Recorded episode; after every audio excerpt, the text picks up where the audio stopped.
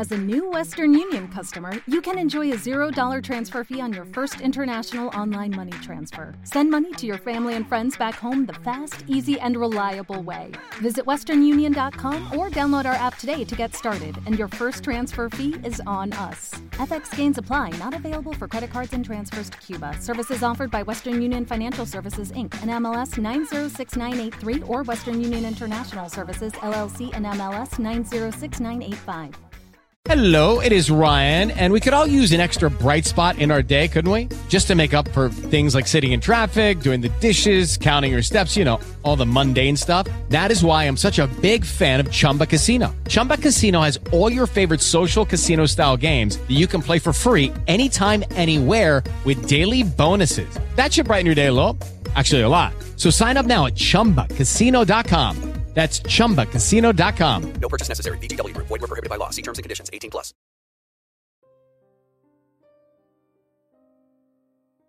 La mano del diablo. Han pasado algunos meses desde la última vez que conté mi historia. Aún me atemoriza esa sensación de miedo que me invadió cuando tuve el contacto con algo horrible. Me llamo Mario, tengo actualmente 27 años y vivo en la Ciudad de México, o lo que antes era conocido como el Distrito Federal. Los nombres que usaré aquí son los que recuerdo de alguno de ellos, pero otros serán un seudónimo o el más cercano al nombre. Quizás lo han escuchado mucho antes, pero esta historia es completamente verdad. Entre unos amigos y yo, nos juntábamos en un parque desde pequeños, le llamábamos la manzanita, esto debido a que nuestra cuadra era conformada por una pequeña manzana a comparación de las demás calles. Todo debido a que estaba junto al parque. En él jugábamos fútbol o a otras actividades. Pasé mi niñez entera en ese lugar y los mejores días de mi vida. Fue allí donde conocí a varios de mis mejores amigos, Javier, Juan Carlos y Maquico. Todo comenzó con la muerte del padre de uno de ellos, se había puesto bastante violento una noche, y su esposa por más que intentó tranquilizarlo no lo logró. Él insistía en que algo se aparecía en la casa y que por más que lo golpeaba no se iba. La madre de mi amigo Javier llegó a nuestra casa a la medianoche para encargarnos a su hijo, mientras que ella trataría de tranquilizar a su marido. Recuerdo que Javier observaba por la ventana de mi cuarto hacia su casa, vivíamos justo enfrente de ellos, ya era medianoche, y por más que le decía que no se preocupara, y que todo estaría bien, él sabía bien que no era así, y no hacía caso. Y no lo culpo, era un niño de ocho años, hijo único, y ver comportarse a su papá así hasta a mí me asustaría. Los gritos de su padre se escuchaban hasta la calle, pues parecía que luchaba contra algo, hasta que en un instante todo se tranquilizó. La ambulancia llegó a los pocos minutos, los vecinos y mis padres salieron a ver qué sucedía, mientras que Javier y yo estábamos observando desde la ventana. La ambulancia no se fue rápido, por desgracia vimos cómo sacaban el cuerpo de alguien envuelto en sábanas, la madre de Javier salió llorando. De ese modo Javier se enteró de lo que pudo haber sido hasta donde yo sé, lo peor que le puede pasar a un niño en su vida. Las cosas se manejaron como si la culpa fuera de una sobredosis, se mencionó que el padre de Javier había consumido drogas de manera alarmante y que se había puesto bastante agresivo. O por lo menos eso fue lo que yo supe. Por su parte Javier lo negaba, él comprendía muy bien lo que eran las drogas y sabía perfectamente que su padre jamás había probado eso. No se volvió a tocar el tema, pues a las pocas semanas la madre de Javier se lo llevaría a vivir lejos y no los volveríamos a ver. Hasta aquí las cosas se habían manejado de ese modo, la casa donde vivieron no fue ocupada sino hasta un par de años después, donde se mudó una familia más grande, entre ellos había un niño que le decíamos Tony, el cual mencionaba que dentro de la casa podía ver a una persona caminar entre los cuartos. Obviamente estas historias entre niños se esparcen rápidamente, y se corrió el rumor de que el espíritu del padre de Javier aún deambulaba por las habitaciones. A Juan Carlos se le ocurrió invitar a Tony para que jugaran a la Ouija dentro de su casa, y Tony aceptó sin ningún inconveniente. Éramos cuatro los que estábamos en la habitación de Tony, pusimos la Ouija en el piso y mi amigo comenzó a preguntarle si el padre de Javier se encontraba aún en la casa y que se manifestara. Pero como era de esperarse no sucedió nada, yo comencé a echarle burla a Juan Carlos debido a que la Ouija que estaba usando era una de esas famosas y chafas Ouijas de Montecarlo, de esas mismas que comenzaron a vender en supermercados. La burla no le gustó y me aventó. Nos comenzamos a pelear hasta que nos dimos cuenta de lo que Tony nos estaba gritando. La Ouija se había movido por sí sola a la palabra sí. Juan Carlos se acercó a la Ouija y le preguntó si podíamos verlo, esto nos alteró a todos los demás, nadie quería ver a un fantasma, a lo que decidimos parar allí. Pero la Ouija ya había dado su respuesta a la palabra muerte. No supimos por qué puso esa palabra en ese momento, pero creo que lo comprendimos después. Al salir de la habitación, Tony nos comentó que no podía dejar el cuarto desordenado por todo lo que habíamos hecho, así que nos pusimos a arreglarlo mientras que él cerraba las puertas de las cajoneras y el closet.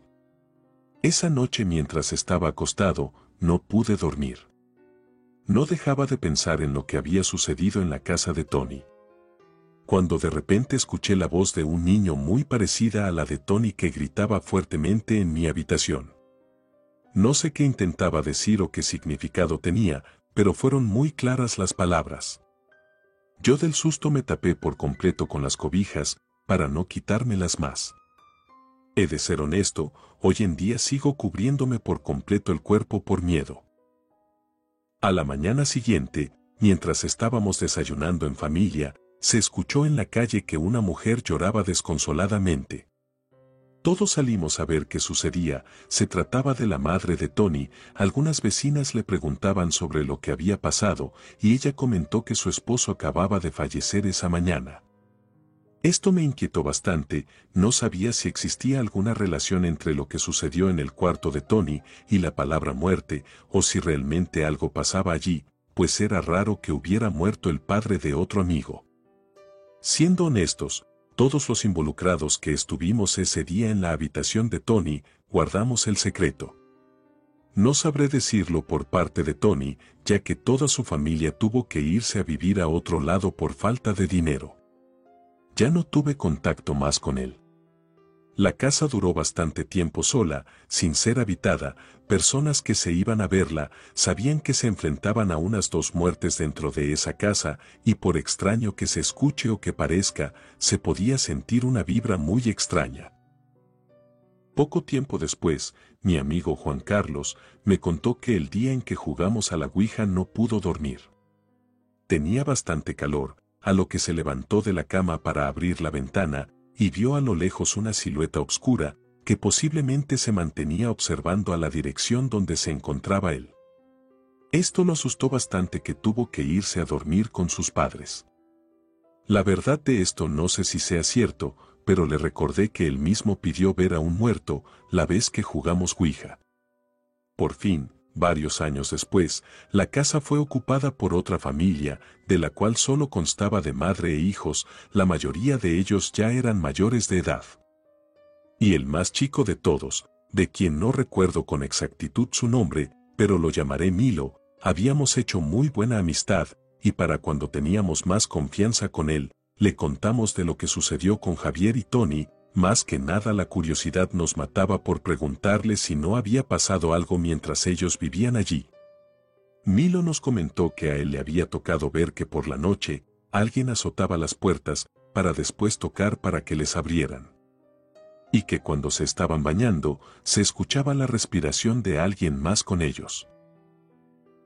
Pasaron un par de semanas, si no mal recuerdo, cuando Milo dejó de salir a la calle e incluso ni a la escuela asistió. Por más que lo frecuentábamos en su casa, su madre nos decía que estaba muy enfermo, pero no nos decía que tenía. Mi madre decidió confrontar a la señora para saber si algo había sucedido. Hablando con la entera verdad, yo no soy testigo de lo que sucedió, pero con las palabras de mi madre, bastaron para comprender que no volvería a ver a Milo, o por lo menos no como antes. Ella contó que a Milo y a su hermano les había sucedido algo extraño. Una mañana antes de ir a clases, ambos se convulsionaron en la sala, y al mismo tiempo, se sacudían de forma descontrolada, y por más que los demás hermanos y su madre intentaron tranquilizarlos no lo lograron. Todo esto pasó cuando estábamos en clases, por ello, no nos dimos cuenta de que se los habían llevado al hospital. A su madre le comentaron que ambos tenían un daño cerebral muy severo. Y lo que más desconcertaba de todo esto era que no sabían el origen del problema, las tomografías indicaban que el cerebro de ambos había sido golpeado por dentro. La familia entera tuvo que irse por cuestiones de dinero. Yo por mi parte me enteré de que Milo y su hermano fallecieron años después, pues el problema se había agraviado. Al pasar de los años nosotros como familia también nos fuimos a vivir a otra localidad. Así que tuvimos que dejar todo allí, amistades de años, recuerdos y más. Hasta hace poco que regresé para ver a mis antiguas amistades. Definitivamente, regresar al lugar al que viviste años atrás hace que regresen recuerdos y memorias que uno pensaba que jamás volvería a vivir. Tuve la oportunidad de ver a mis antiguos amigos. Juan Carlos ya vivía con su esposa en la que fue la casa de sus padres. Tuve la oportunidad de visitar a Maquico y de allí pasarme a la que había sido mi casa e inclusive me dejaron entrar, pero al mirar por la ventana de la que fue mi habitación, resultó ser inevitable darme cuenta de que la casa que había sido de Javier seguía abandonada. Juan Carlos me ofreció una interesante propuesta, de la cual siendo honesto no me pude negar. Esa casa nos había arrebatado a varias amistades y ahora que éramos más grandes, quizás podríamos comprender un poco más lo que estaba pasando, así que me invitó a que el próximo fin de semana lo fuera a visitar nuevamente, pero que trajéramos todo lo necesario para ingresar a ella. Así pasó una semana completa, el sábado por la noche me encontré con Juan Carlos y Maquico. Ingresar a la casa no tuvo ninguna complicación, una simple soga de tela era lo que protegía la puerta. Como era de esperarse había muebles viejos, llenos de tierra, alguna que otra mesa de metal corroída por el óxido. Las linternas que nos habíamos conseguido eran de LED, alusaban lo suficiente para poder ver cada detalle. Fue cuando Juan Carlos nos indicó que había un mueble que quería mostrarnos, allí se encontraba un mini closet ya muy dañado con el tiempo, y nos señaló un golpe que tenía por detrás. Se podría apreciar claramente el contorno de una mano empuñada. Juan Carlos nos comentó que hace poco se había arriesgado a ingresar a la casa, pues había contactado con Javier, y él le preguntó sobre las condiciones en las que ésta se encontraba. Al mencionarle lo que había encontrado en el mueble, Javier le hizo saber que su padre mencionaba que el diablo se escondía dentro de ese closet, y lo intentó sacar a golpes. Y lo que le había dicho su madre es que cuando lo abrió, lo atacó hasta asfixiarlo. Fue cuando Makiko nos dijo algo que no esperábamos, y es que cuando estábamos jugando con la Ouija cuando Tony vivía allí, las puertas del closet también se encontraban abiertas, pero nos concentramos tanto en la Ouija que no pusimos atención a nuestro alrededor. En ese momento el closet tenía las puertas quebradas y sea lo que sea ya había salido de ese mueble o quizás no había dejado la casa. Fue cuando escuchamos un ruido proveniente del segundo piso, algo corría entre las habitaciones. Nos quedamos en silencio y nos miramos los tres. Juan Carlos nos comentó que ya habíamos llegado bastante lejos y que ya sabíamos mucho de lo que había pasado. Pero siendo honesto yo sentía que esa casa me había quitado parte de mis amigos. Me debía más, por ello les dije que yo iría a revisar y si querían seguirme eran bienvenidos. Siendo honesto, estaba temblando de miedo, pero por el apoyo de ambos detrás de mí, me arriesgué a subir las escaleras. Si en la planta baja apenas se podía distinguir algunas cosas, en la planta alta no podía uno acostumbrarse a la oscuridad. Fue cuando escuché que algo azotaba una de las puertas. Siendo una localidad construida con las mismas condiciones que la de los demás, pude intuir que se trataba de la habitación continua al baño. Yo sabía que lo que hubiera allí dentro estaba la respuesta de todos los males que habían sucedido. Nos acercamos a la puerta e intentamos escuchar si había alguien allí, Makiko se atrevió a gritarle un par de groserías, para después escuchar que nos respondían diciendo, váyanse. Parecía que la S la arrastraba. Tomé aire y puse la mano en el picaporte. Juan Carlos tomó una varilla de metal que se encontró en el piso. Y al momento en que abrí la puerta, una garra de color rojo salió de adentro, me cortó la mano, y tomó la puerta para cerrarla inmediatamente. Y de nueva cuenta nos gritaron lo mismo. Salimos lo más pronto posible de allí. Detrás de mí podía escuchar que me arrojaban cosas, entre las cuales noté que había cucharas y aparatos eléctricos. Corrimos hacia la puerta, y en cuanto salí yo, Juan Carlos cerró la puerta y metió una cadena, colocando doble candado en ella. Nos retiramos de allí como pudimos. Makiko nos llevó con su madre, quien preguntó qué había sucedido. Todo quedó en un pleito que tuvimos con unos borrachos, esto con el fin de no alterar a la madre de Makiko con la verdad de la historia. Optamos por guardar el secreto. El cual hoy día, a pocos meses de que haya pasado una serie de situaciones que no sé si tengan relación, decidí compartírselas.